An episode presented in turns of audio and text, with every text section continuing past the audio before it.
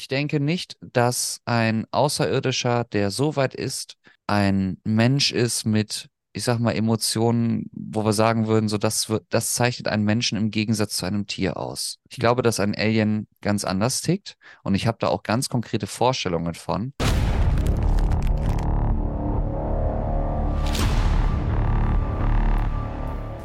Einen schönen guten Abend, liebe Freundinnen und Freunde, zu einer neuen Ausgabe des JWR Podcast. Schönen guten Abend, Daniel, mein Freund und Kupferstecher. Wie geht es dir? Ich bin sehr müde, aber mir geht's sehr gut. Auch von meiner Seite aus. Äh, herzlich willkommen, liebe Zuhörer und Zuhörerinnen. Genau, wir haben uns ja darauf geeinigt, oder ich habe es ja so ein bisschen eingeführt, was das zumindest angeht, mit der Anrede.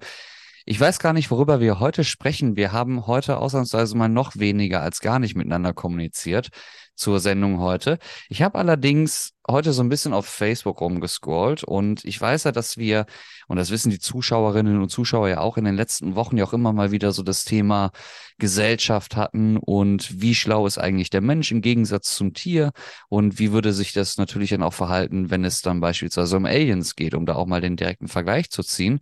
Und vollkommen unabhängig von dieser Thematik habe ich heute ein Video auf Facebook gesehen von ganz vielen Ameisen, ganz, ganz vielen Ameisen, lass es mal zwei, dreitausend Stück auf einem Haufen sein, die in einem Kreis gewandert sind. Und ich habe das Video gesehen und habe das nicht verstanden und habe dann so ein bisschen in den Kommentaren geschaut und das, was ich da gesehen habe, ist die sogenannte Ameisenmühle, beziehungsweise auch Kreismühle genannt, Ant Mill auf Englisch. Hast du davon schon mal gehört? Habe ich noch nichts von gehört. Interessant. Also ich habe vor einer Weile gab es ja mal die Schafe, die im Kreis liefen, irgendwie tagelang. Hast du davon gehört? Das war auch so eine, so eine Geschichte. Aber was hat es denn mit den Ameisen auf sich? Also bei den Ameisen ist das so, und da hatten wir ja vor einigen Folgen drüber gesprochen, wo es ja darum ging, ist das Bewusstsein, ist das etwas Instinktives, was Menschen oder Tiere haben, oder ist das etwas, was man vielleicht davon auch unterscheiden muss, dass man sagt, dass ein Insekt oder eine Ameise dann vielleicht auch in dem Fall hier, worüber wir auch konkret sprechen, dass die vielleicht mehr instinktiv handelt und vielleicht kein Bewusstsein hat. Da hatten wir ja eine große Debatte zusammen drüber angestoßen, ne, inwiefern äh, sich das auch da verhält. Und die Ameisenmühle gibt da so ein bisschen Aufschluss drauf. Und zwar ist es wie folgt. Die Ameisen an sich, wenn die zusammen unterwegs sind, ne, beispielsweise eben auf dem Wasser, worüber wir gesprochen haben, oder beispielsweise dann auch gemeinsam in der Erd Erde rumbuddeln, auf Nahrungssuche gehen, ist das so, dass wenn die Ameisen sich zu einem bestimmten Punkt auf den Weg machen, den sogenannten Pheromonspuren halt folgen. Das heißt, eine Ameise hinterlässt gewisse Spuren und die Ameise, die direkt dahinter ist, folgt dieser Spur, um eben genau an dieses Ziel zu kommen. Das ist dann eben die Erklärung von diesem Schwarmverhalten, dass die Ameisen sozusagen riechen können oder fühlen können aufgrund dieser Spur, in welche Richtung muss ich mich bewegen und dann machen die das. Und da kann man dann vielleicht sagen, dann ist es vielleicht ein instinktives Verhalten, aber eine bewusste Steuerung darauf, dass man vielleicht wirklich dieser Pheromonspur halt folgt. So. Und dieser ganze Vorgang ist sehr natürlich, wenn Ameisen dann auf Nahrungssuche gehen. Eine Ameisenmühle, wo dann ganz viele Ameisen einfach sich nur noch im Kreis bewegen, wirklich wie ein Kreisel, das kannst du dir genauso vorstellen, passiert in den meisten Fällen, wenn in diesem ganz strikten Ablauf irgendwas passiert irgendwas von außen reinkommt, wenn beispielsweise jemand neben diesen Ameisen läuft und aus Versehen dann mit seinem Fuß in Nähe der Ameisen kommt, werden vielleicht manche Ameisen dann halt zerquetscht oder verschoben. Und dadurch wird diese Pheromonspur, diese natürliche Kette der Ameisen unterbrochen.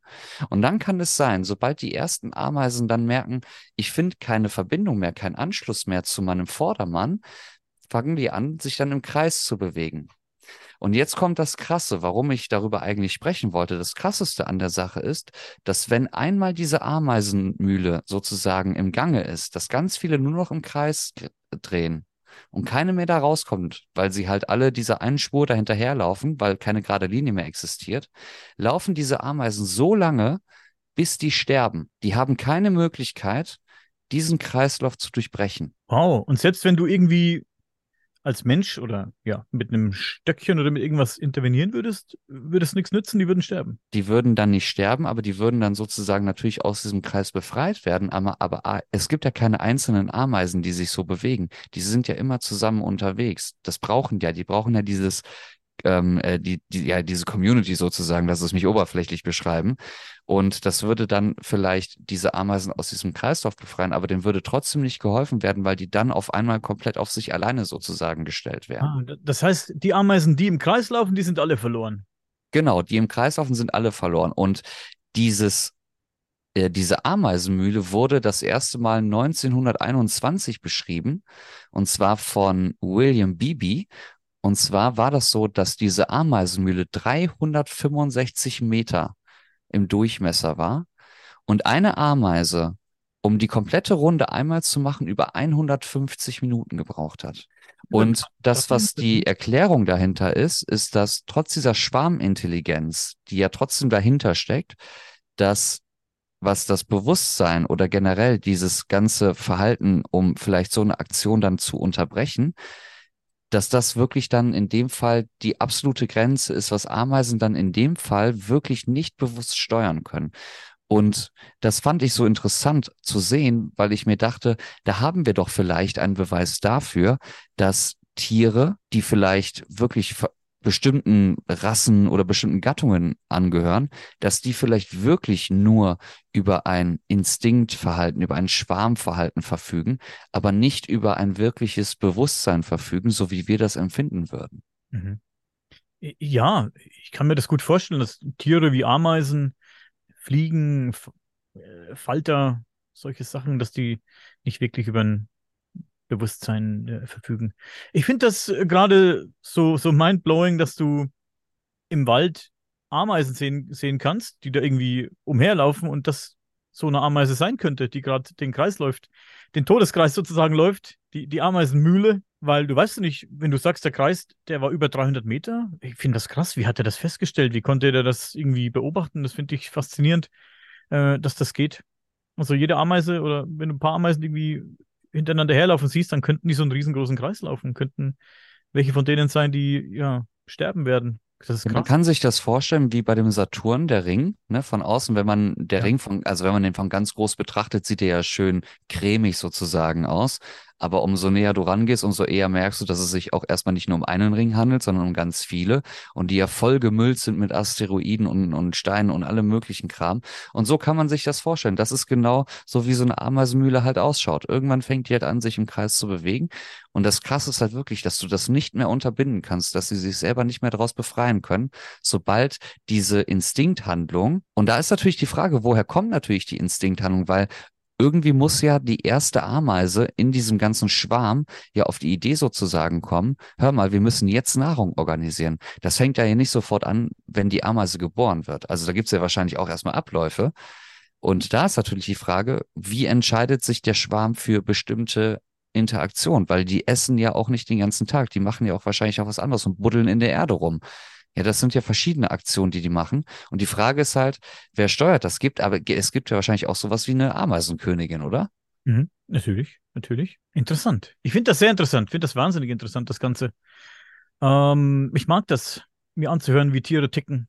Auch so kleine Tiere wie, wie so Ameisen und Bienenvölker oder Wespen, derartige, ja, Tiere nur wirklich gut funktionieren in der Gemeinschaft in so einer, in so einer regelrechten Horde, ne? So einem Schwarm, sagt man ja auch, man nennt es ja auch Schwarmwissen manchmal. Also im Schwarm agieren die viel intelligenter, als wenn die alleine sind. Alleine sind die verloren, ne? Und, und da geht nichts mehr. Wenn die irgendwie getrennt werden oder aus einem anderen Grund wie diesem jetzt zum Beispiel alleine rumeiern, dann sind die verloren. Ne? Aber im Schwarm in, äh, agieren die sehr intelligent, wie die Ameisen, über die wir gesprochen hatten, die dann im Wasser irgendwie im, im Wasser landen und dann irgendwie eine Art Floß bilden oder Brücken wahnsinnig äh, große Entfernungen irgendwie überbrücken können, ja, im wahrsten Sinne des Wortes überbrücken, eine Brücke bilden, aus sich selbst sozusagen eine Kette, das ist höchst interessant. Ich finde das ganz spannend. Leute, Und da ist ja genau die Frage, ja, da ist ja genau die Frage, wo tritt ja genau der Punkt ein, wo dann die erste Ameise oder die erste Ameisengruppe, vielleicht die Königin, entscheidet, was dann gemacht wird im, im wirklich absoluten Notfall, also wir reden jetzt nicht von der konkreten Planung des ähm, Baus von neuer, von einer neuen Höhle oder der Besorgung von Nahrung.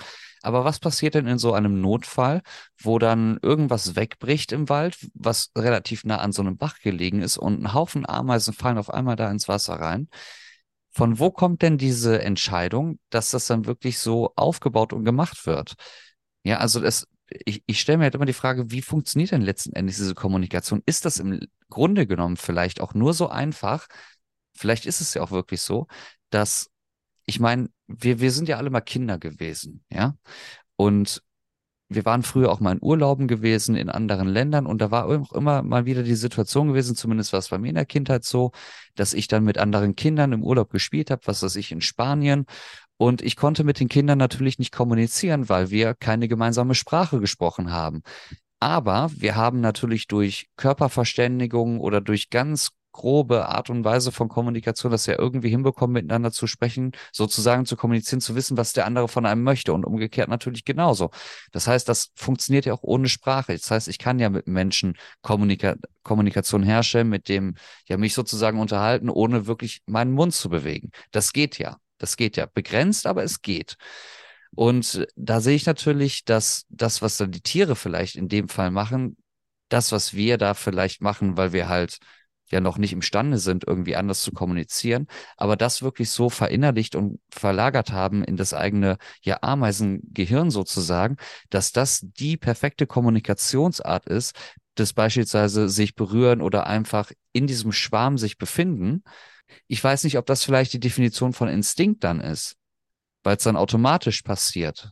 Weißt du, was ich meine? Es gibt ja so gewisse Mechanismen auch im Körper, so wie beispielsweise den Reflex, der von vollkommen automatisch ja gekommen ist. Durch die Evolution natürlich, aber ich kann den ja nicht aufhalten. Das heißt, wenn der Doktor mich da an meinem, äh, an, an meiner Kniescheibe da so richtig unangenehm mit diesem kleinen Hämmerchen da ein bisschen misshandeln würde, dann unabhängig davon, ob ich das möchte oder nicht, der Reflex ist ja da. Das heißt, ich sehe da ja etwas von der Natur, ob ich das will oder nicht. Es wird auf jeden Fall ausgelöst. Das ist natürlich im Vergleich zu, ich sag mal, Schwarmintelligenz dann in dem Fall natürlich ein ganz, ganz großer Unterschied. Aber ich erkenne da natürlich auch, dass aufgrund von einem Reflex, und der ist ja entstanden aufgrund von Evolution, aufgrund äh, dessen weiß ich ja, da ist ja was da, was ich nicht steuern kann. So sehr ich das auch möchte. Wenn der davor haut, dann geht das Bein los, ob ich das will oder nicht. Außer da ist irgendwas kaputt. Ja. Und das ist ja ein Instinkt, würde ich jetzt mal sagen. Oder was ist ein Reflex denn äh, letzten Endes? Weil, wenn du das, wenn ich hinfalle auf die Erde, Nee. Ist ja mein Instinkt ja vielleicht meine Hände dann direkt zu benutzen, mich da abzuschützen. Ich würde schon sagen, das ist irgendwo ein Instinkt. Man kann es auch Reflex nennen, aber äh, das muss sich irgendwo erlernen. Aber manche Sachen auch nicht. So viel, so Sachen wie Fangen oder so. Ich glaube nicht, dass man das bewusst erlernen muss. Ich glaube, die Grundlage dessen, um die Hand zu öffnen, was da passiert, auf jeden Fall schon. Aber ich denke schon, dass wenn jemand einen Ball auf mich zum Beispiel wirkt, äh, wirft, dass das ein Reflex ist, den Ball auf eine bestimmte Art und Weise vielleicht aufzuhalten, aber dass der Instinkt das reine Aufhalten ist. Ich denke, ob ich will oder nicht. Ich denke, man sollte trennen. Ich denke, dass äh, verschiedene Reflexe durch verschiedene Dinge ausgelöst werden. Zum Beispiel, wenn du hinfällst und die Hände äh, vors Gesicht hältst oder irgendwas dir entgegengeflogen kommt, ein Ball oder ein Stock oder irgendwas, dann löst dein Überlebensinstinkt oder dein Schutzinstinkt eben diesen Reflex aus. Ich denke, so sollte man das sehen und da kann man bestimmt auch noch ein paar Mal trennen und, und äh, ja, drüber nachdenken. Was das mit dem Knie zum Beispiel, was du sagst, der Reflex, das ist kein Instinkt, der das auslöst. Das ist einfach nur der Reflex, mit halt dagegen gehauen. Und warum so ist, weiß ich nicht, kann ich dir erklären, bin kein Arzt, aber ähm, das ist jetzt, glaube ich, mit Instinkt äh, nicht zu vergleichen. Ich weiß aber, wer jetzt gerade, ähm, das sagt mir mein Instinkt, sagt mir, wer jetzt gerade äh, nervös auf seinem Stuhl hin und her rutscht, das ist der Dieter Röskens. der hat sich jetzt angehört, der Dieter, die ganze Zeit, was du hier erzählst über äh, Kommunikation und was das alles sein könnte. Und wir wissen alle, was Dieter Röskens sagen würde jetzt. Er würde sagen, es ist Telepathie. Und äh, vielleicht ist es ja auch so, wer weiß.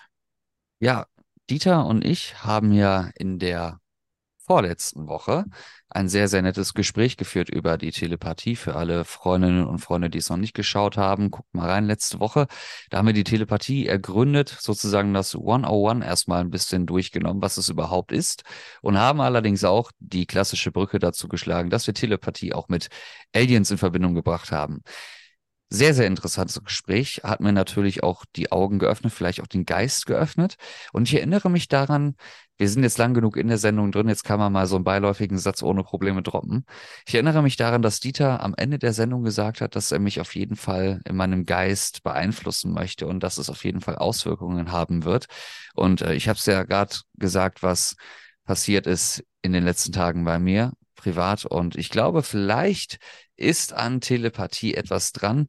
Wenn das so sein sollte, Dieter, ich danke dir für die letzten tollen Tage, die du mir ermöglicht hast. Äh, so viel zur Telepathie. Aber grundsätzlich kann es sein, ich glaube allerdings, was die Thematik mit den Tieren angeht. Also ich meine, wir wissen ja noch nicht einmal, wie Tiere letzten Endes, und ich glaube, ich mache mich da jetzt vielleicht unbeliebt bei Menschen, die sich ja richtig gut mit auskennen, aber ich glaube, dass wir letzten Endes noch nicht wirklich ergründet haben, wie Tiere miteinander wirklich kommunizieren. Das ist jetzt sehr oberflächlich gesagt. Wir haben das natürlich bei vielen Tieren, dass man sagt, die kommuniz kommunizieren über Laute oder über Berührungen und man kann das dann auch sehen, dass die immer gleichen Berührungen zu den gleichen Interaktionen folgen. Das kann man natürlich mittlerweile auch sehr, sehr gut analysieren, abhängig davon, über welches Tier man da auch spricht, das ist mir klar. Aber ich glaube, dass wir diesen finalen Code, wenn man das mal so sagen kann, wie Tiere wirklich miteinander kommunizieren, was da wirklich konkret passiert, dass wir das, glaube ich, noch nicht wirklich ergründet haben, da auch noch zu wenig drüber Bescheid wissen. Und ich meine, bei Menschen ist es ja genauso. Also wir tun uns ja heute, ja immer noch schwer zu verstehen, wie das Gehirn ja funktioniert, weil da ja die Kommunikation zumindest stattfindet in dem Moment, wo sie zumindest geplant wird und dann den Mund natürlich auch verletzt, verlässt. Aber das ist natürlich ein wahnsinnig, wahnsinnig schwieriges Feld. Und wenn wir da schon nicht drüber Bescheid wissen, jetzt muss ich mal so einen Satz droppen, wenn wir da schon nicht drüber Bescheid wissen, was machen wir uns dann noch Gedanken über Aliens? Ich, ich sag dir eins, ich habe vor zum Thema Telepathie, ich habe vor einiger Zeit ein Video gesehen, das war bestimmt schon zwölf, zehn, zwölf Jahre alt. Und auch damals hatten die schon über das Thema funkgesteuerte oder funkgestützte, ich weiß nicht mehr ganz genau, Telepathie gesprochen. Und da war schon, also damals schon die Rede davon. Und wir kennen ja jetzt die, die ganzen äh, Versuche von Elon Musk oder die ganzen Ideen von Elon Musk, dass er einen Chip implantieren will ins Gehirn und was er da nicht alles vorhat. Und vor über zwölf Jahren wurde schon darüber gesprochen, dass, ähm, ja, dass das Thema Kommunikation vielleicht irgendwann mal ultimativ gelöst wird oder das Problem Kommunikation ultimativ gelöst wird mit dem, mit der Telepathie. Und da war die Rede von funkgestützter oder funkgesteuerter Telepathie. Wie gesagt, ich weiß nicht mehr ganz genau, welcher Begriff da benutzt wurde. Schon eine Weile her, als ich, gesehen, als ich das gesehen habe. Und da ist eben die Rede davon, dass dir ein Chip ins Gehirn eingepflanzt wird, der deine Gedanken umwandelt in so eine Art Funksignal. Und du zum Beispiel hast auch einen Chip im Gehirn, der dieses Funksignal wieder in, ja, in den Gedanken umwandelt. Und so könntest du meine Gedanken empfangen. Nicht auf diese, ja, übernatürliche Art und Weise, wie wir jetzt immer so ein bisschen über die, über die Telepathie reden, ne? Ein bisschen dieses mysteriöse und vielleicht, vielleicht übersinnliche, sondern technisch, könnte man sagen. Und damit, jetzt äh, komme ich zum Punkt, weil du gerade von den Tieren redest.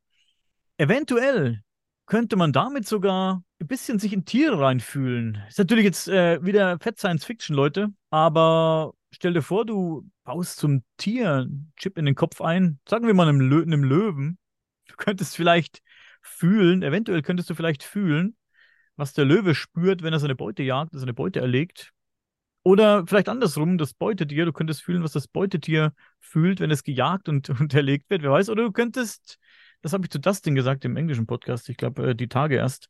Vielleicht könntest du sogar ähm, das Gefühl erleben, dass ein Adler hat oder ein Vogel hat, der durch die Lüfte fliegt. Fände ich auch ganz geil. Also da kann ich dir sofort sagen, das wäre für den Drogenmarkt, wäre das 1A. Wäre mein nächster Punkt gewesen, aber ja. Das, äh, sorry, ich muss, ich muss, sorry, es muss von mir kommen. Ähm, das, das wäre der absolute Hammer. Also für die Leute, die das vielleicht mögen. Also kommt, es kommt natürlich darauf an, was für ein Gefühl da natürlich entsteht. Jetzt ähm, sagt man natürlich, nehmen wir das mal dem Löwen als Beispiel. Der Löwe in der Savanne unterwegs, er hat Simba gerade vor die Tür geschickt, der ist gerade am Spielen und dann muss Mufasa jetzt erst ein bisschen was erlegen gehen, ja. Jetzt stellen wir uns das natürlich vor, anhand der Bilder und Videos, die wir ja natürlich immer gesehen haben, wenn so Löwe dann irgendwie so ein geiles Stück Fleisch dann für sich sozusagen findet. Sorry, Veganer, aber ich spreche jetzt aus der Sichtweise eines Löwen. Ich stecke nicht hinter dieser Sichtweise. Ich bin jetzt der Löwe, ja. Also wenn ich dann so ein geiles Stück Fleisch sehe, wo ich richtig drauf Bock habe, dann kann ich mir natürlich schon vorstellen, dass der Löwe sich dann denkt, so, boah, ich kriege jetzt richtig die Gefühle ja von Freude einfach darauf. Aber was ist denn, wenn der Löwe sich dann denkt, so auch beim Anpirschen, egal wie cool und graziös das vielleicht ausschaut, oh, ich bin jetzt traurig, wenn das nicht klappt. Ich muss jetzt wirklich alles geben, aber eigentlich bin ich wirklich traurig. So. Auch, auch danach könntest du süchtig werden, übrigens. Ja, natürlich. Es gibt natürlich auch diese, diese Downsides, ne? aber ich glaube, dass man das wirklich testen muss.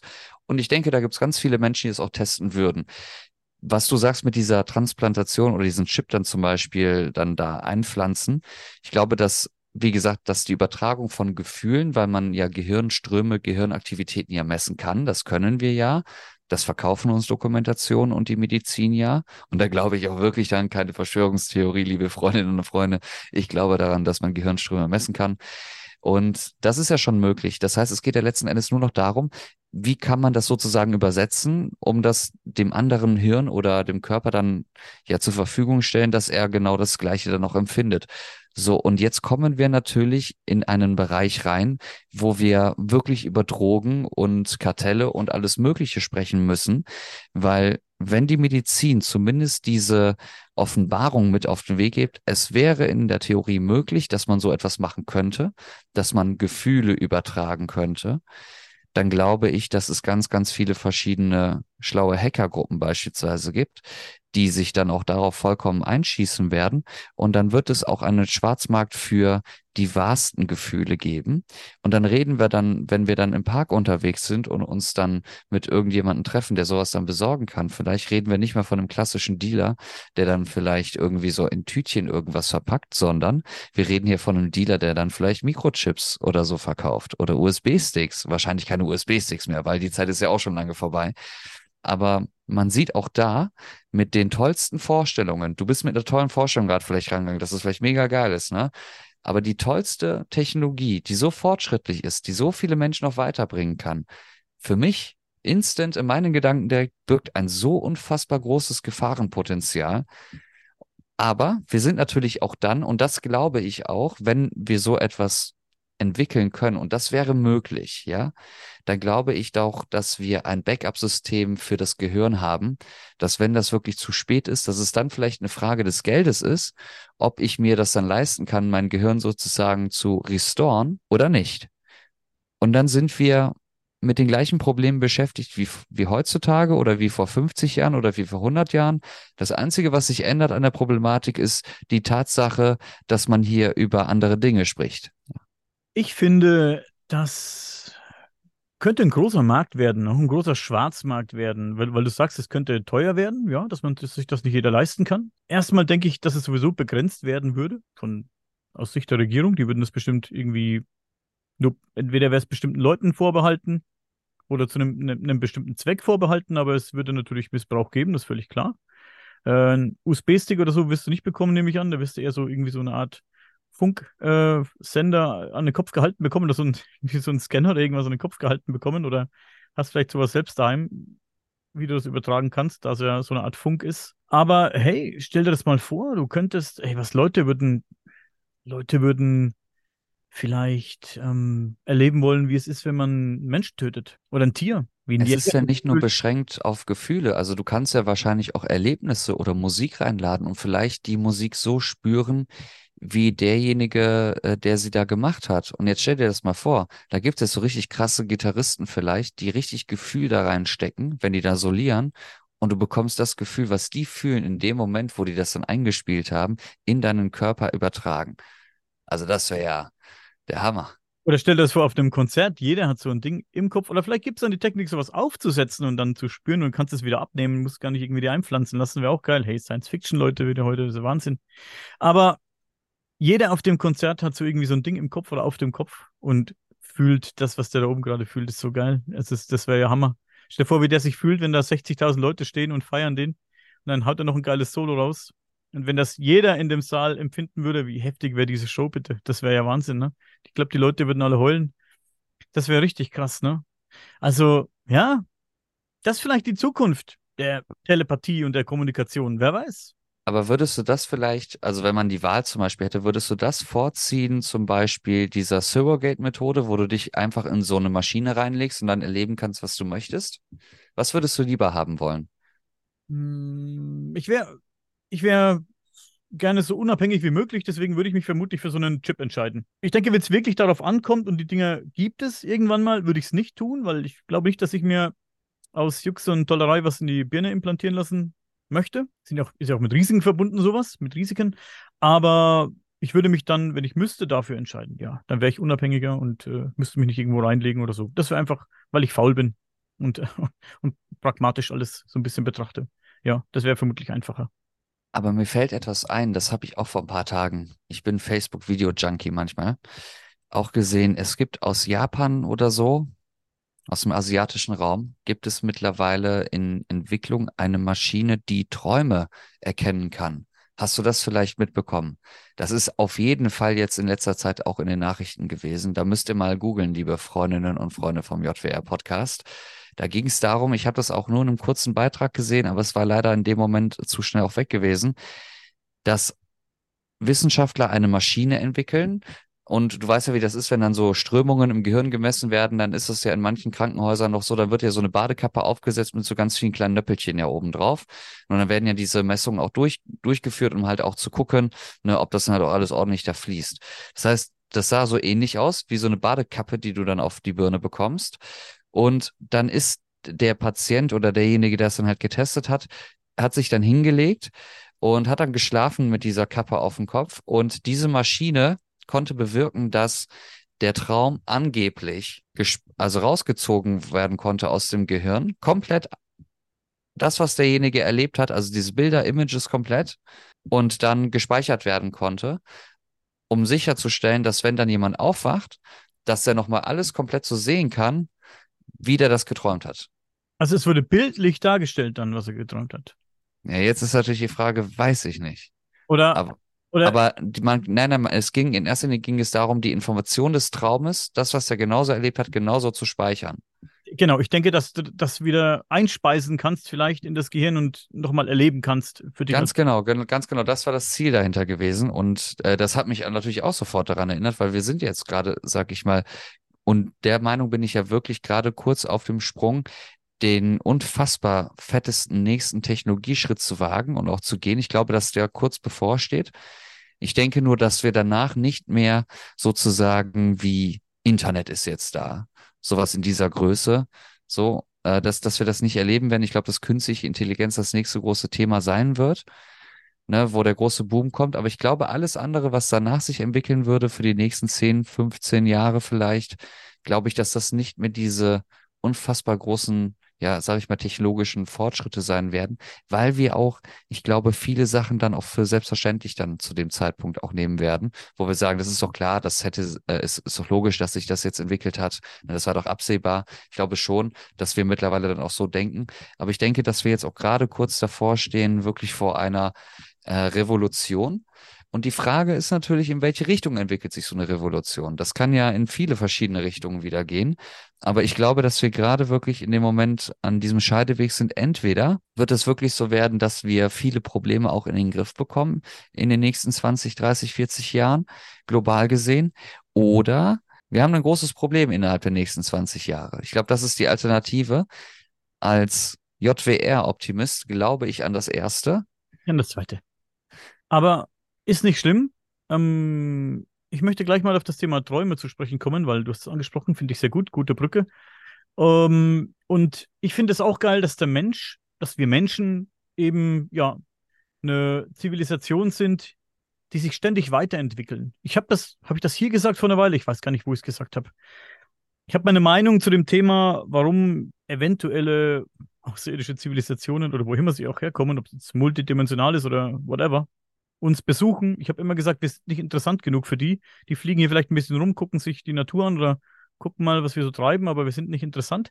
Ich denke doch, dass wir interessant sind für sie, nur vielleicht noch nicht. Wir sind halt eine, ja, wir sind halt ein, äh, eine, eine, wir sind halt Wesen, die sich ständig weiterentwickeln. Wir erfinden ständig irgendwas Geiles. Überleg mal, jetzt mit der KI, das könnte jetzt natürlich interessant werden für potenzielle außerirdische Lebewesen, die uns beobachten. Ne? Die sind vielleicht schon viel weiter, was die KI betrifft. Avi Löb hat es gesagt. Ähm, Wenn es jetzt irgendwelche Außerirdischen gibt, die hierher äh, pilgern, das sind das wahrscheinlich ja, postbiologische Lebewesen, die schon mit einer KI verschmolzen sind und vielleicht nur noch in Form einer KI in dem Ding da drin sitzen, macht ja auch Sinn. Du bist resistent gegenüber irgendwelchen Einflüssen, du könntest auf jedem Planeten landen, ohne Angst zu haben, dass sich irgendwelche Viren dahin raffen oder sonst irgendwas passiert. Hitze, Kälte, alles, du wärst resistent als Computer oder wie auch immer das dann aussieht. Und ich glaube, dass wir vielleicht jetzt in der Phase, in der wir uns jetzt befinden, wo wir sehr viel mit der KI experimentieren, rumspielen, wo wir uns jetzt selbst schon überlegen als Menschen, ob die KI uns gefährlich wird. Also die Stimmen werden ja immer lauter, dass die KI uns gefährlich wird. Wir wissen es nicht, was passiert letztendlich. Vielleicht entwickelt das ganze Thema KI irgendwann mal so einen Drive oder so ein, so ein entwickelt so ein Eigenleben, dass es wirklich passieren kann. Who knows? Ich weiß es nicht. Ich finde das Thema ganz spannend und ich finde das ganz spannend, in dieser Zeit jetzt zu leben und das gerade so zu beobachten, mitzubekommen, wie das mit der KI vorangeht, auch wenn ich Bedenken habe, dass das gut geht. Hm, ich tendiere eher dazu, dass die KI das nicht so, ich habe da keine so guten äh, äh, Gefühle. Mein Bauchgefühl sagt mir da nichts Gutes, wenn es ums Thema KI geht. Trotzdem finde ich spannend, das zu beobachten. Würde das auch nicht irgendwie verbieten wollen oder so, weil ich möchte es wissen, was passiert. Ich möchte es wirklich wissen. Und ja, lange Rede, kurzer Sinn allein aus diesem Grund, weil wir uns stetig weiterentwickeln, ständig irgendwelche geilen Sachen erfinden, könnten wir halt doch interessant sein für potenzielle Außerirdische. Ich glaube ja. Also ich meine, das ist ja auch das, was ich ja auch zu diesem Thema ja schon gesagt habe, ist, dass wir auch einen klassischen Unterschied oder einen ganz klaren Unterschied dazu machen müssen, dass der Mensch eben nochmal eine andere Spezies ist im Vergleich zu irgendeinem Tier, egal um was für eine Art es sich da auch handelt und Gattung es sich handelt. Das muss man ganz klar auch sagen, auch wenn die Tierschützer da sagen, hey, das ist aber nicht so, halt, stopp. Ähm, ich bin da bei dir. Also ich glaube schon, dass wir auf jeden Fall interessant genug sind, dass ich glaube, dass man auf jeden Fall mit uns Kontakt aufnehmen würde oder zumindest, dass man uns beobachten würde. Lass es erstmal uns dabei aufhalten, bei diesem Punkt, dass man zumindest sagen würde, wir sind vielleicht beobachtungswürdig. Ja, das, das glaube ich auf jeden Fall, weil ich denke schon, dass eine Spezies erkennen kann, dass wir erstens ja auch schon mal imstande sind, unseren eigenen Planeten zu verlassen. Das ist ja etwas, was eine normale Lebensform auf egal welchem Planeten ja wahrscheinlich ohne, also außer es ist ein Vogel, aber auch nur ein Vogel kann ja innerhalb der Atmosphäre fliegen, der kann diese Atmosphäre auch nicht verlassen.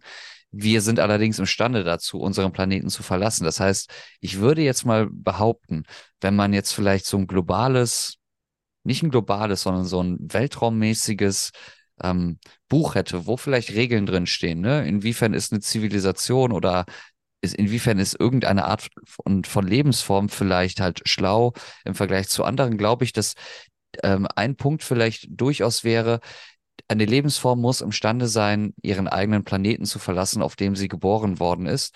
Und das würde sie wirklich zu etwas machen, was vielleicht auch wirklich eine Zivilisation wirklich ist, wo man sagt, so hier, da ist eine schlaue Lebensform vorhanden. Ich glaube, das könnte durchaus ein Punkt sein, wenn es vielleicht so einen übernatürlichen Gott gibt, der Regeln festlegt, was halt schlau ist und was halt nicht als schlau gilt.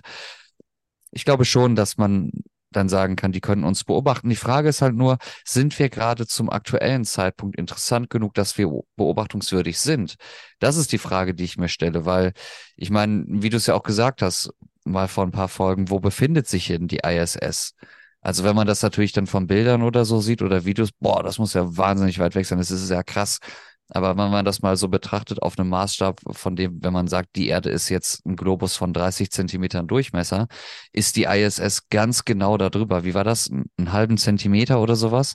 Das heißt, das ist ja wirklich nicht weit.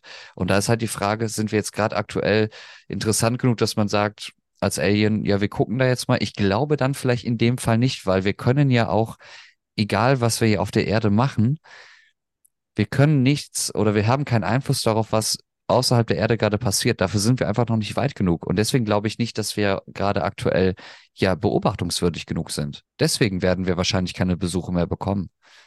Ich, ich würde, wir kommen gleich dazu. Ich würde gerne zum Thema Träume kommen, aber wir kommen hiervon, glaube ich, erstmal nicht weg. Äh, ich, ich, weiß nicht, ob die jetzt jeder verstanden hat, was du ähm, mit diesem halben Zentimeter gemeint hast. Ähm, Warte, kann ich mal zeigen. Das hat, nicht, das hat nichts mit deinem OnlyFans-Account zu tun. Leute, like diese Folge, 80 Likes und Dean, äh, ja, ihr wisst das mit dem OnlyFans-Account. Auf jeden Fall, dieses, äh, wir haben das mit dem, oder jemand hat das mit dem Globus ins Verhältnis gesetzt. Das habe ich, glaube ich, damals erzählt, ja. Also, wenn man so einen handelsüblichen Globus nimmt, ich weiß nicht, ob die alle gleich sind. Ich gehe davon aus, dass sie so irgendwie ein Standardmaß haben. Ist schon so lange her, dass ich meine hatte, aber ich war noch ein Kind. Schon etliche Jahre her. Auf jeden Fall würde man die ISS über diesem Globus positionieren, dann wäre der, glaube ich, die ISS, glaube ich, von diesem Globus nur 30 oder 40 Zentimeter, äh, äh, Millimeter weg. Also die wäre ganz nah dran an diesem Globus. Und für uns ist der natürlich verdammt weit weg da oben. Hm, wir können da nicht so einfach hin und, und ich meine, wir sehen die manchmal vorbeifliegen, so als kleinen Punkt, aber für uns ist das wahnsinnig weit weg, aber im Verhältnis ist das ganz nah. Und jetzt muss man bedenken, was ist da wie, wie, wie weit das Ganze geht, was es da noch alles gibt, wie, wie, also wenn man sich das mal gibt mit diesem Globus-Beispiel, dann ist das echt mindblowing, finde ich. Ich finde das äh, faszinierend. Und du hast vorhin das Thema Regeln angesprochen, vielleicht in einem anderen Kontext, als ich jetzt äh, meine, aber ich finde das ganz interessant. Überleg mir, ob es vielleicht wirklich schon hm, so Zivilisationen gibt, die sich kennen, die auf anderen Planeten wohnen, vielleicht in anderen Sonnensystemen wohnen, die sich kennen, die kommunizieren miteinander, irgendwie Geschäfte machen, was weiß ich. A la Raumschiff Enterprise oder Star Wars. Ich finde das so spannend, den Gedanken. Wie gesagt, das ist auch jetzt ein bisschen Science Fiction, aber ich finde das so interessant. Und ich frage mich, ob es nicht vielleicht schon Regeln gibt und wir vielleicht aufgrund dieser Regeln noch gar nicht kontaktiert werden. Das ist jetzt wirklich auch nur so, so, eine, so eine Spinnerei von mir. Aber ich finde das wirklich interessant. Ich muss mich da immer wenn wir über sowas diskutieren, an ein Buch erinnern aus der Perry Roden-Reihe. Ist aber keiner dieser Silberbände und auch keins dieser kleinen Heftchen, sondern es gibt diese Planetenromane. Und in einem dieser Planetenromane, ich habe gerade nicht im Kopf den Namen im Kopf, äh, äh, peinlich, denn es ist eigentlich mein Lieblingsbuch aus dieser, aus dieser Sparte. Und da will dieses Team Perry Roden Team äh, dem Planeten ein bisschen Starthilfe geben und die schicken da einen speziell zu diesem Zweck ausgebildeten, ja, Kommandanten oder ich weiß nicht mehr was äh, dahin. Und der hilft da ein bisschen nach. Der gibt ihnen ein bisschen, er schiebt die ein bisschen an, weil die so kurz vor dem Sprung sind, irgendwie auf eine gewisse Stufe. Ganz spannend. Aber er darf sich nicht zu erkennen geben und er darf dies nicht und das nicht und er muss da ähm, so agieren, wie die da unten agieren und er muss das alles ein bisschen, bisschen anders machen. Und das frage ich mich immer, ob es nicht vielleicht wirklich äh, einfach nur Science Fiction ist, sondern vielleicht, ja, vielleicht gibt es sowas. Ne? Vielleicht werden wir nicht kontaktiert aus diesen Gründen. Vielleicht sitzt da irgendwo ein Rat aus, äh, aus Leuten von zwölf verschiedenen Planeten oder Sonnensystemen und sagt, na, die hier holen wir noch nicht dazu, das macht noch keinen Sinn. Spannender Gedanke eigentlich, ne? Auch wenn es vielleicht Blödsinn ist. Also, wenn wir jetzt mal Wissenschaftlern glauben, dann ist ja erstmal das Universum zum aktuellen Zeitpunkt ja auch schon wahnsinnig groß wahnsinnig, unfassbar, unvorstellbar groß. Ja, also eine Größe. Hör mal, das hat die Welt noch nicht gesehen. Also, hör mal, unfassbar groß, ja. Und noch viel mehr mal zwei und immer zweimal mehr wie du. So, um eine Größe, da, eine Vorstellung davon zu bekommen, wie groß das Universum ist. Jetzt hat Star Trek und Star Wars, und ich gehe mal ein bisschen mehr auf Star Trek in dem Fall ein, ähm, vielleicht am Anfang, da ist ja wirklich viel wie immer auch gezeigt worden mit, mit Handel und mit Föderation und allem möglichen, ne? wie funktioniert das da auch galaktisch und so ein Kram. Und bei Star Wars ist es ja letzten Endes auch genauso. Episode 1, 2 und 3 handeln ja. Also wir reden hier von den Filmen, die dann in den späten 90ern gekommen sind. Ähm, eine dunkle Bedrohung, Angriff der Klonkrieger und äh, die äh, Rache des Sith. Das sind ja Filme, die unfassbar politisch sind. Also wenn du die mal so betrachtest, unabhängig von der Lost Story und was dann auch passiert mit dem Schicksal der Jedi und den Sith, ist es ja auch so, dass da sehr, sehr viel Politik auch mit im Spiel ist. Und vor allem merkst du ja auch, dass dieses ganze Thema Handel und Konflikte und Kriege ja dann auch letzten Endes auch in die Rache des Sith ja letzten Endes ja kompletten Aus Ausbruch dann auch findet. Und das ist, wenn man das so betrachtet, ist das natürlich eine nette Unterhaltung, weil man nimmt das vielleicht nicht so direkt wahr, weil es natürlich in einem Universum spielt, was außerhalb der Erde letzten Endes ist und da natürlich dann nicht so leicht nachvollziehbar ist, äh, vielleicht, oder man vielleicht darüber hinweg sieht, um was für politische Punkte und Themen es im Grunde genommen geht. Wenn man aber jetzt diese ganzen Raumschiffe oder so beiseite nimmt und dann siehst du einen galaktischen Rat, bestehend aus ganz vielen verschiedenen Völkern und Nationen, in dem Fall sind es verschiedene Spezies dann von verschiedenen Planeten. Aber das sind sehr, sehr weltliche Themen, über die da gesprochen werden. Und wenn das so sein sollte, dass das Universum so groß ist und dass eine Möglichkeit besteht, dass woanders auch Leben existiert. Und die Frage ist immer, was bedeutet Leben dann im Endeffekt? Weil über das Leben, über das du da sprichst, mit Handel, intergalaktisch sozusagen, das sind ja schon Lebensformen, ich würde es wirklich Lebensformen nur nennen, nicht Zivilisation, sondern das sind wirklich Lebensformen, die wahrscheinlich dann auch sehr, sehr, sehr weit entwickelt sind.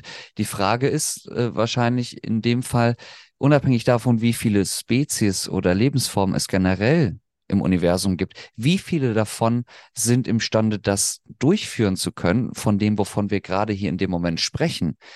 Und ich glaube nicht, dass es dazu Zahlen gibt, weil wir natürlich auch nicht wissen, ob es erstmal überhaupt eine andere äh, Form bestätigt als uns gibt. Ja, nicht als das wissen wir, aber wir können das natürlich hochrechnen und das macht natürlich Sinn. Aber ich denke nicht, dass wir da rechnerisch imstande sind zu sagen, wie viele von diesen Formen sind dann ähm, vielleicht imstande, sowas auszuführen.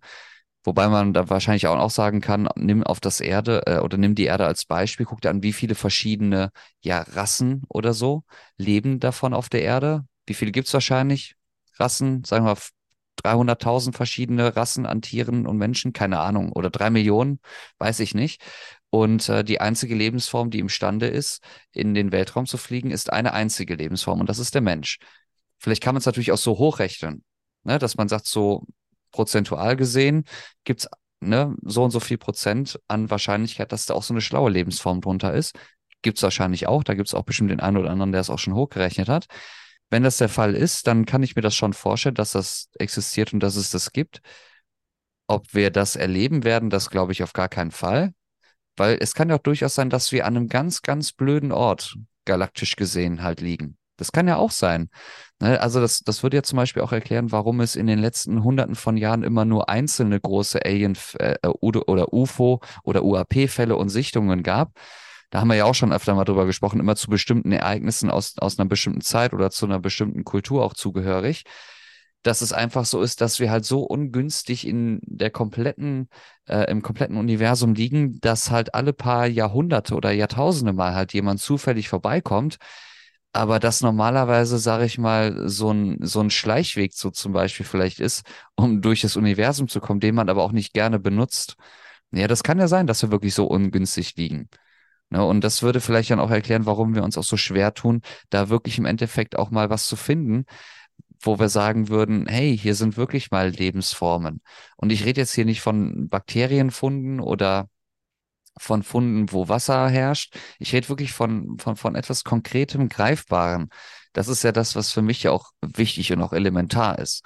Ne, wenn man Element, Elemente beispielsweise durch Untersuchungen findet im, im Weltraum, wo man sagt, so hier könnte, könnte, könnte, das ist zwar sehr schön, das auch immer zu hören, aber mir geht es letzten Endes darum, ich möchte den ultimativen Beweis sozusagen haben. Und da rede ich davon, von der Nachricht, dass man sagt, so, wir haben etwas gefunden. Und nicht, wir haben neue Untersuchungen, die Folgendes ergeben, sondern ganz klar, wir haben etwas. Ja, ja, ja. Ich sehe das ähnlich. Aber vielleicht liegen wir auch nicht ungünstig, vielleicht liegen wir sogar mega gut. Und wenn du bedenkst, wie viele UFO-Sichtungen es eigentlich gibt und gab in der Vergangenheit, fast täglich erreichen einen neue UFO-Sichtungen. Gut, wie die natürlich zu bewerten sind jedes Mal, das ist die, die andere Frage. Ne? Also vieles ist Quatsch, muss man ganz ehrlich sagen. Ist auch einiges dabei, was sehr interessant ist. Für uns ist das so besonders, aber vielleicht liegen wir so gut und werden von so vielen verschiedenen Spezies besucht, weil wir so gut liegen. Nur, die wissen alle äh, voneinander und, und ähm, wissen alle, dass man uns nicht kontaktieren soll und darf. Vielleicht äh, sich nur zu wissenschaftlichen Zwecken vielleicht mal einen von uns greifen muss oder irgendwie ein Tier. Reden wir von diesen äh, äh Rinderverstümmelungen und, und Entführungen.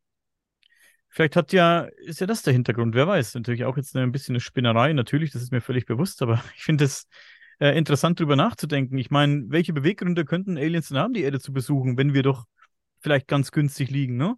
Also, ich, ich habe immer gesagt, da habe ich erst letztens in den Kommentaren äh, beim anderen Podcast mit jemandem ein bisschen diskutiert. Es ist, ich überlege mir mal, ja, was für Gründe könnte es haben? Ähm, Ressourcen, sagen die Leute immer. Ich sage Ressourcen. Alles, was du hier findest, findest du auch woanders. Wenn du, wenn es jetzt um Wasser geht, um große Mengen Wasser geht, hier gibt es ja viel Wasser, aber das kriegst du auch woanders. Da gehst du auf, äh, auf, einen, auf einen Eismond und schnappst dir da das, das Wasser in, in Form von Eis, kannst es besser transportieren und äh, vielleicht sogar noch in, in viel größeren Mengen und du wirst dabei nicht mal entdeckt und die Leute lassen dich in Ruhe. Ich denke, das Entdecken kann denen sowieso egal sein, egal wer hier rumfliegt, ob die entdeckt werden oder nicht. Das ist denen, glaube ich, völlig egal, ob die gesehen werden oder nicht. Was, warum soll es die auch scheren? Solange sie nicht geschnappt werden und irgendwie eingesperrt werden, kann das denen völlig egal sein, ob die gesehen werden oder nicht. So sehe ich das, ne? Es gibt nicht viele Möglichkeiten, sag ich mal. Wissenschaftliche Neugier, hm, Manche haben mir geschrieben, Kolonisierung, äh, Kolonisierung des Lebensraums, also der Erde, vielleicht, dass die Erde kolonisiert werden soll und deswegen wieder ähm, beiseite geschoben werden und die breiten sich da aus, finde ich auch Quatsch, wenn ich ganz ehrlich bin. Ähm, kultureller Austausch fällt auch weg. Man, man kontaktiert uns ja nicht, ne? Ähm, ja, einfach beobachten oder Schrägstrich überwachen könnte, könnte ein, ein, ein Punkt sein, dass man uns vielleicht, ja, bewahren will vor großem Schaden. Es ist immer die Rede, jetzt wo wieder Kriege herrschen auf der Welt, äh, große, schlimme, unnötige Kriege herrschen, äh, kommt immer wieder zur Sprache, dass doch schon UFOs gesehen wurden über Atomstützpunkten und die dann auch ähm, teilweise die Teile abgeschalten haben und wieder angeschalten haben. Und ja, man weiß es nicht. Es ist ähm, spannend, darüber zu diskutieren. Aber du wirst zu keinem, zu, kein, zu keinem Punkt kommen. Wie gesagt, das Thema Rohstoff fällt weg. Aber dann hat jemand was Interessantes gesagt, wenn es um Rohstoffe geht, vielleicht sind wir die Rohstoffe, vielleicht wollen sie, vielleicht wollen sie ja uns, vielleicht sind wir der Rohstoff, den sie haben wollen. Da spricht aber ehrlich gesagt dagegen, dass es, äh, ich meine, wir hören ab und zu von Entführungen durch, durch Außerirdische, die gehen ja meistens dann aber ganz gut aus. Ähm, ob man die jetzt glaubt oder nicht, mal ganz beiseite gestellt. Wir reden da jetzt ähm, bisschen im Science-Fiction-Jargon drüber. Aber die Leute kommen ja meistens alle wieder zurück. Also es werden jetzt nicht jeden Tag irgendwie Hunderttausende von Menschen entführt und werden nie wieder gesehen. Mhm. Fliegen da irgendwie mit, einem, mit einer Untertasse davon. Mhm. Das denke ich äh, auch nicht, dass das äh, so plausibel ist, dass der Mensch dann ja die Ressource ist. Ich glaube, wir haben jetzt auch das letzte Thema des Podcasts zumindest für heute angesprochen und jetzt lege ich erstmal ein bisschen los, aber ich versuche das innerhalb von zwei Minuten zu klären, damit wir, damit wir wirklich ein paar Punkte haben, über die wir sprechen können, weil ich möchte gerne deine Meinung auch noch dazu hören. Du hast ja auch gesagt, dass wahrscheinlich für die, für, für potenzielle Aliens, für potenzielle Außerirdische würde sich das ja nicht lohnen, hier hinzukommen, weil was könnten wir dem bieten? Ich bin da voll und ganz bei dir. Ich habe meinen Gedanken dahingehend noch ein bisschen weiter verfasst. Ich glaube, wer ein Raumschiff besitzt oder die Möglichkeit besitzt, mit irgendwas, egal wie wir uns das vorstellen mögen, weil wir wissen nicht, was es ist, aber wer imstande ist, so etwas zu haben, so etwas durch das Universum zu führen, der wird nicht angewiesen sein auf einen Planeten. Der wird nicht, wie wir uns das vorstellen, so einen Tank haben, der dann alle 200 Kilometer aufgeladen oder aufgefüllt werden muss oder über alle 2000 Milliarden Lichtjahre oder wie auch immer man das dann auch haben möchte da. Das wird wahrscheinlich nicht der Fall sein. Wir reden hier dann, wenn das so sein sollte, und ich meine, wir machen doch gerade die Erfahrung mit der KI, wie schnell das jetzt geht. Wir sehen doch, wie viele Dinge sich auf einmal in 0, nichts lösen lassen und wie viele Dinge einfach total unnötig ge ge äh, geworden sind, jetzt schon. Und vor allem wir Creators, die viel mit Schreiben oder mit Bildgenerierung oder mit Bildbearbeitung zu tun haben, wir merken das doch jetzt schon in unserem Umfeld so. Und jetzt stell das doch mal in, in diese Richtung, dass man sagt, jetzt gibt doch mal KI die Möglichkeit, auch mal ein bisschen in Anführungszeichen Wohltätigkeit im Bereich des Militärs zu machen. Was glaubst du, was da alles schon mittlerweile in der Entwicklung möglich ist? Das heißt, wir sind ja gerade schon in dieser Entwicklung. Wenn jetzt so eine Rasse von außen damit auch angefangen hat, die werden das ja bis auf die Spitze getrieben haben. Wir reden gerade über Solaranlagen, wo wir sagen, wenn wir ein Solarpanel oben aufs Dach montieren, in der Theorie, müssen wir eigentlich nie wieder was machen, solange die Sonne scheint, kommt immer Strom. Das ist ja der Gedanke dahinter, immer wieder erneuerbar. Man muss nie wieder was machen. Das heißt, wir sind auch da als Menschen gerade in dieser Situation und auch in dieser Entwicklung, diese diese Dinger gibt es ja auch. Ich meine, guck dir die Taschenrechner aus deiner Kindheit wahrscheinlich an mit dem Solarstripe dann da oben. Das ist nichts anderes. Das ist wieder aufladbar. Irgendwann gehen die Dinger natürlich in den Arsch, das ist klar. Aber von, wo, von was für einer Zeitspanne reden wir? Von 30, 40 Jahren. Ja. Und wenn ein Alien oder ein Außerirdischer so ein Raumschiff hat und mit so einer Technologie angefangen hat, aber mittlerweile im Universum rumfliegen kann, der hat diese Steinzeittechnologie, die würde er wahrscheinlich so bezeichnen, auf das Maximum ausgeschöpft und ähm, der wird nichts von uns brauchen. Ja. So, ich habe fast perfekt dazu genießt. Genau. Das wollte ich dir nur sagen. Und deswegen glaube ich, dass wenn Aliens hier vorbeikommen oder Außerirdische vorbeikommen, die werden uns besuchen, wie das unsere Urvölker uns gezeigt haben, durch Wand- und Höhlenmalereien oder Jahrhunderte oder Jahrtausende später dann vielleicht auch durch den Buchdruck auch nochmal verschriftlicht worden ist, dass hier was war. Ich glaube, dass es so ablaufen wird, aber dass es keine weiteren Berührungspunkte geben wird, keine Zusammenarbeit, keine Kooperation, gar nichts. Wenn, dann kommen die mal zufällig vorbei, wie ich es vorhin gesagt habe. Wir sind zufällig an einem ganz blöden Punkt gelegen. Wir sind sozusagen das Bielefeld des Universums. Da kommt man einfach nicht hin. Viele meinen, uns gibt's nicht. Und dann sieht man uns und dann denkt man, ja gut, ähm, dann verbringen wir jetzt mal eine nette Zeit, die können dann Bilder von uns malen oder wir helfen denen dann auch, ne?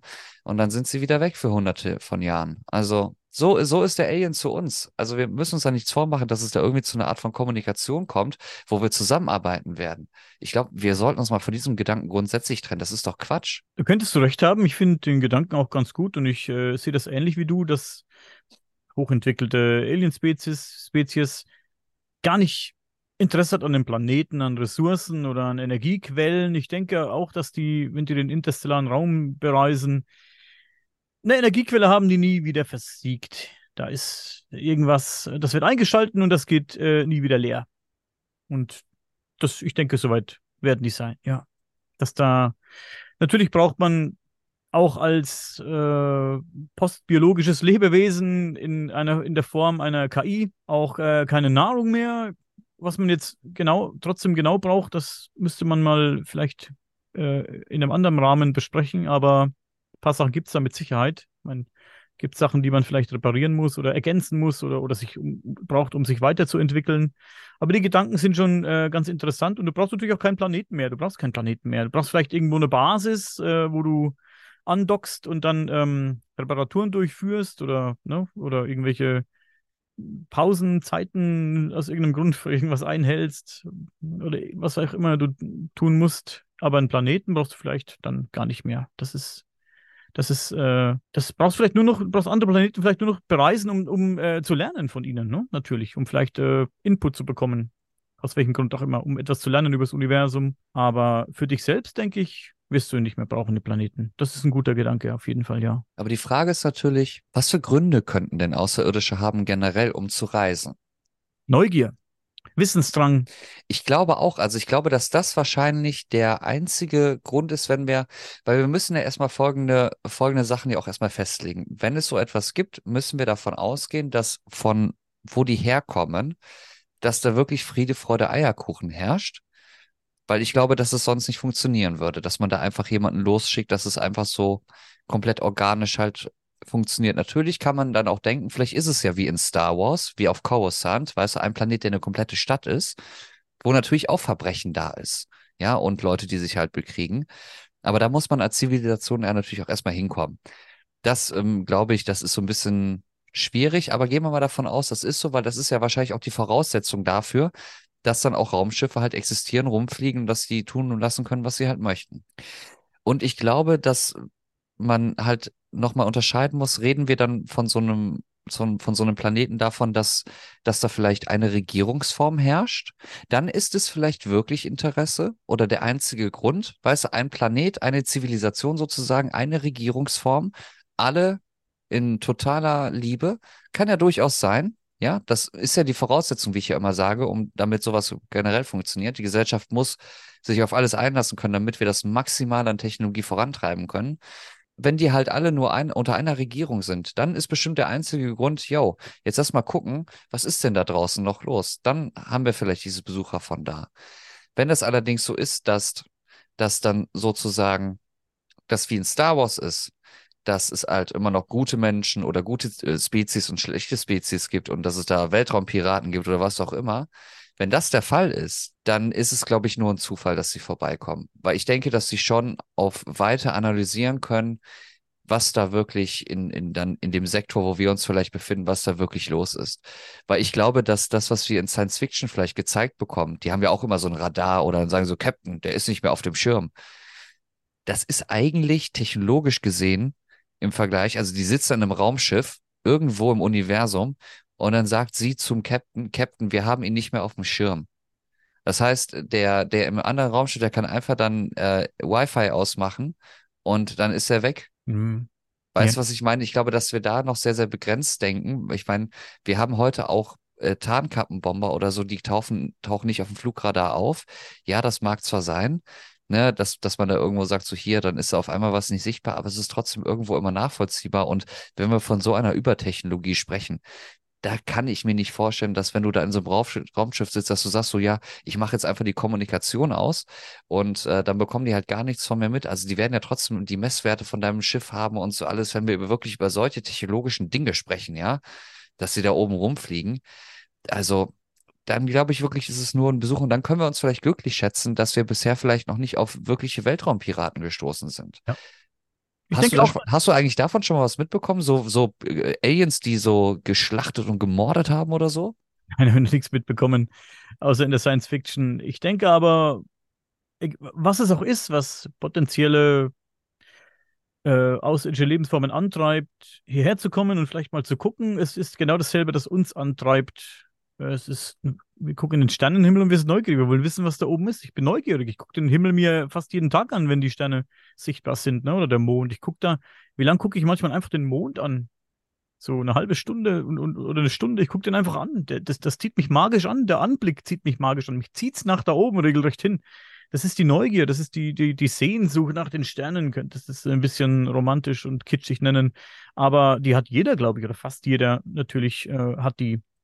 Weil tief in dir drin das wahrscheinlich schlummert, das Interesse, was, was oben ist. Und das, das wird, äh, wie gesagt, eventuelle äh, äh, Außerirdische auch antreiben. Es gibt nicht viele Gründe. Guck mal, es gibt irgendwo einen neuen Laden. Warum gehst du rein? Äh, da ist was drin, was du haben willst. Oder du bist neugierig, willst gucken, was da los ist. Warum gehst du sonst rein? Oder vielleicht, weil du fünf Minuten Zeit hast, äh, bevor dein Bus fährt, guckst du trotzdem rein, aber du gehst ja trotzdem rein, weil du neugierig bist. Weil wenn es dir egal wäre, würdest du nicht reingehen, dann würdest du draußen warten. Weißt du, es sind, äh, es gibt nicht viele Möglichkeiten da gibt es was Interessantes, das will ich haben. Ich will es erobern oder ich hole es mir einfach oder, oder ich frage, ob ich es bekomme oder ich äh, will nur mal gucken. Und äh, so wird's, äh, viel anders wird es nicht äh, sein. Ich meine, wir wissen nicht, wie hochintelligente Lebensformen ticken, die vielleicht, wie gesagt, schon postbiologisch sind. Aber die Beweggründe werden ähnlich sein wie die unseren, ja. Aber damit würdest du ja eigentlich sagen, also, dass es ja noch mehrere Spezies oder Zivilisationen wie unsere gibt. Und das ist natürlich die Frage, und das ist natürlich die Frage nach unserem Raum hier. Also sind wir, wir müssen das jetzt mal wirklich mal einen ganz anderen kompletten Maßstab ziehen, damit wir das mal annähernd vielleicht begreifen können, worüber ich jetzt hier versuche zu sprechen. Also wenn wir jetzt mal sagen, dass, ähm, dass das Universum vielleicht wirklich so groß ist wie Deutschland, ja, und wir mit Mutter Erde sind in Düsseldorf ja, in Westdeutschland, in Düsseldorf.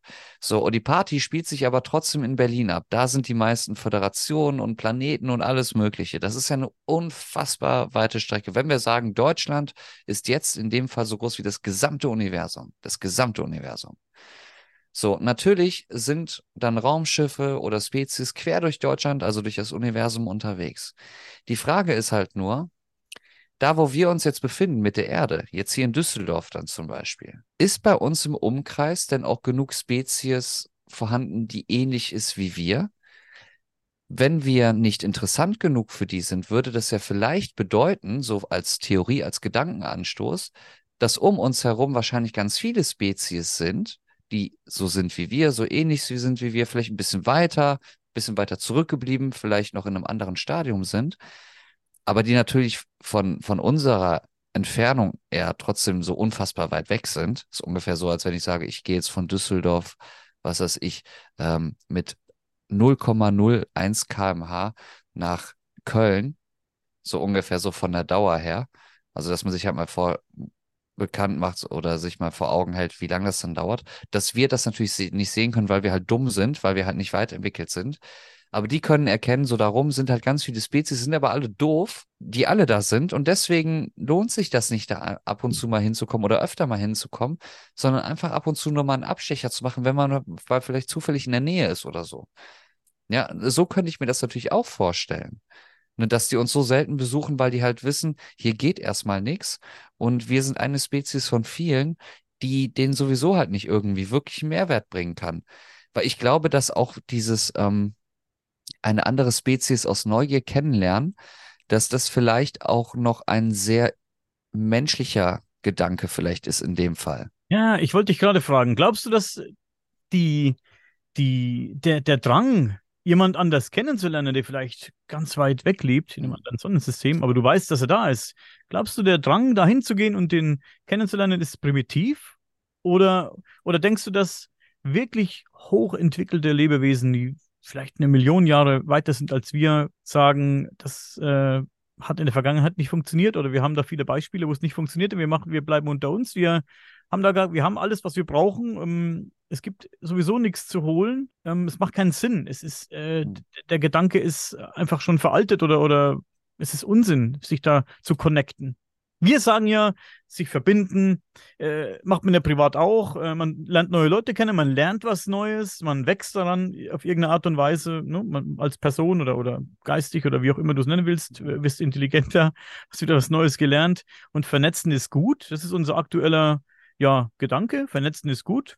Und wer ein bisschen so ein Eigenbrödler ist und, und, und äh, was weiß ich, niemand kennenlernen will, für sich bleibt, sich in seine Bude einsperrt, der kriegt vieles nicht mit und der lebt halt in seiner eigenen kleinen Bubble und die gibt äh, dann irgendwann nicht mehr viel her. Weil alles um ihn herum entwickelt sich weiter, nur er halt nicht. So. Aber das könnte ja anderswo komplett andersrum sein, dass die sagen, wir sind schon so weit, dass wir sagen, den Gedanken haben wir schon lang verworfen. Das ist kompletter Blödsinn. Das hat nur, das hat nur Unheil und Leid gebracht in der Vergangenheit. Ich möchte zum Abschluss der Sendung, ich möchte auf jeden Fall was dazu sagen, aber ein Cliffhanger, aber ich würde gerne in der nächsten Folge mit dir darüber sprechen. Ah. Mein, Grund, mein Grundgedanke ist folgender.